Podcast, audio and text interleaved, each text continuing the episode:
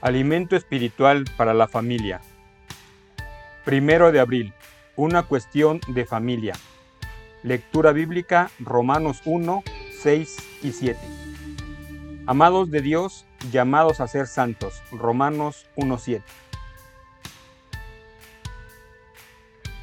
Aún después de un viaje bastante cansado desde Estados Unidos a Europa Oriental, el matrimonio estaba entusiasmado y emocionado de haber llegado a su destino.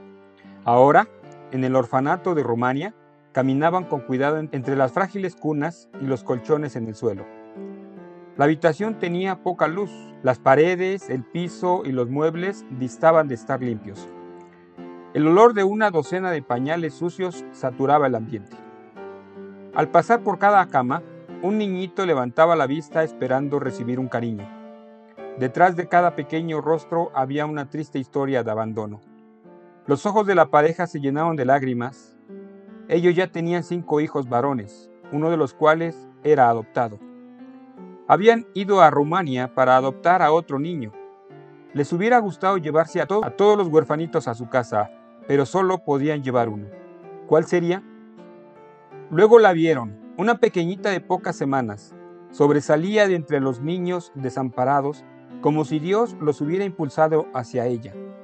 Después de días de trámites oficiales, el matrimonio emprendió el viaje de regreso con su nueva hijita.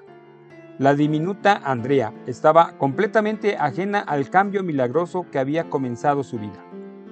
Hoy Andrea tiene 8 años. Forma parte de una cariñosa familia cristiana con cinco hermanos mayores y dos hermanas menores. Sus padres adoptaron a dos niñas aún más. El cuidado y afecto que su nuevo hogar le ha brindado ha borrado el comienzo trágico de su vida. Y todo se debe a que su papá y su mamá la encontraron y se la llevaron a casa. Todos tenemos algo en común con Andrea, porque el pecado nos separó de Dios. Llegamos al mundo solos.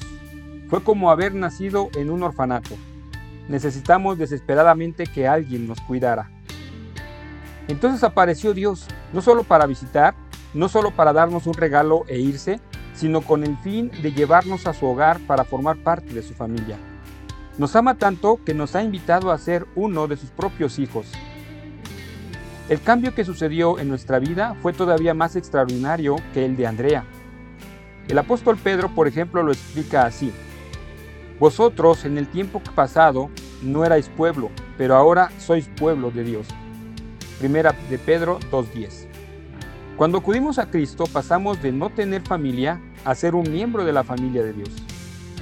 ¿Te imaginas cómo sentiría un día Andrea cuando pueda comprender lo que sus padres adoptivos hicieron por ella?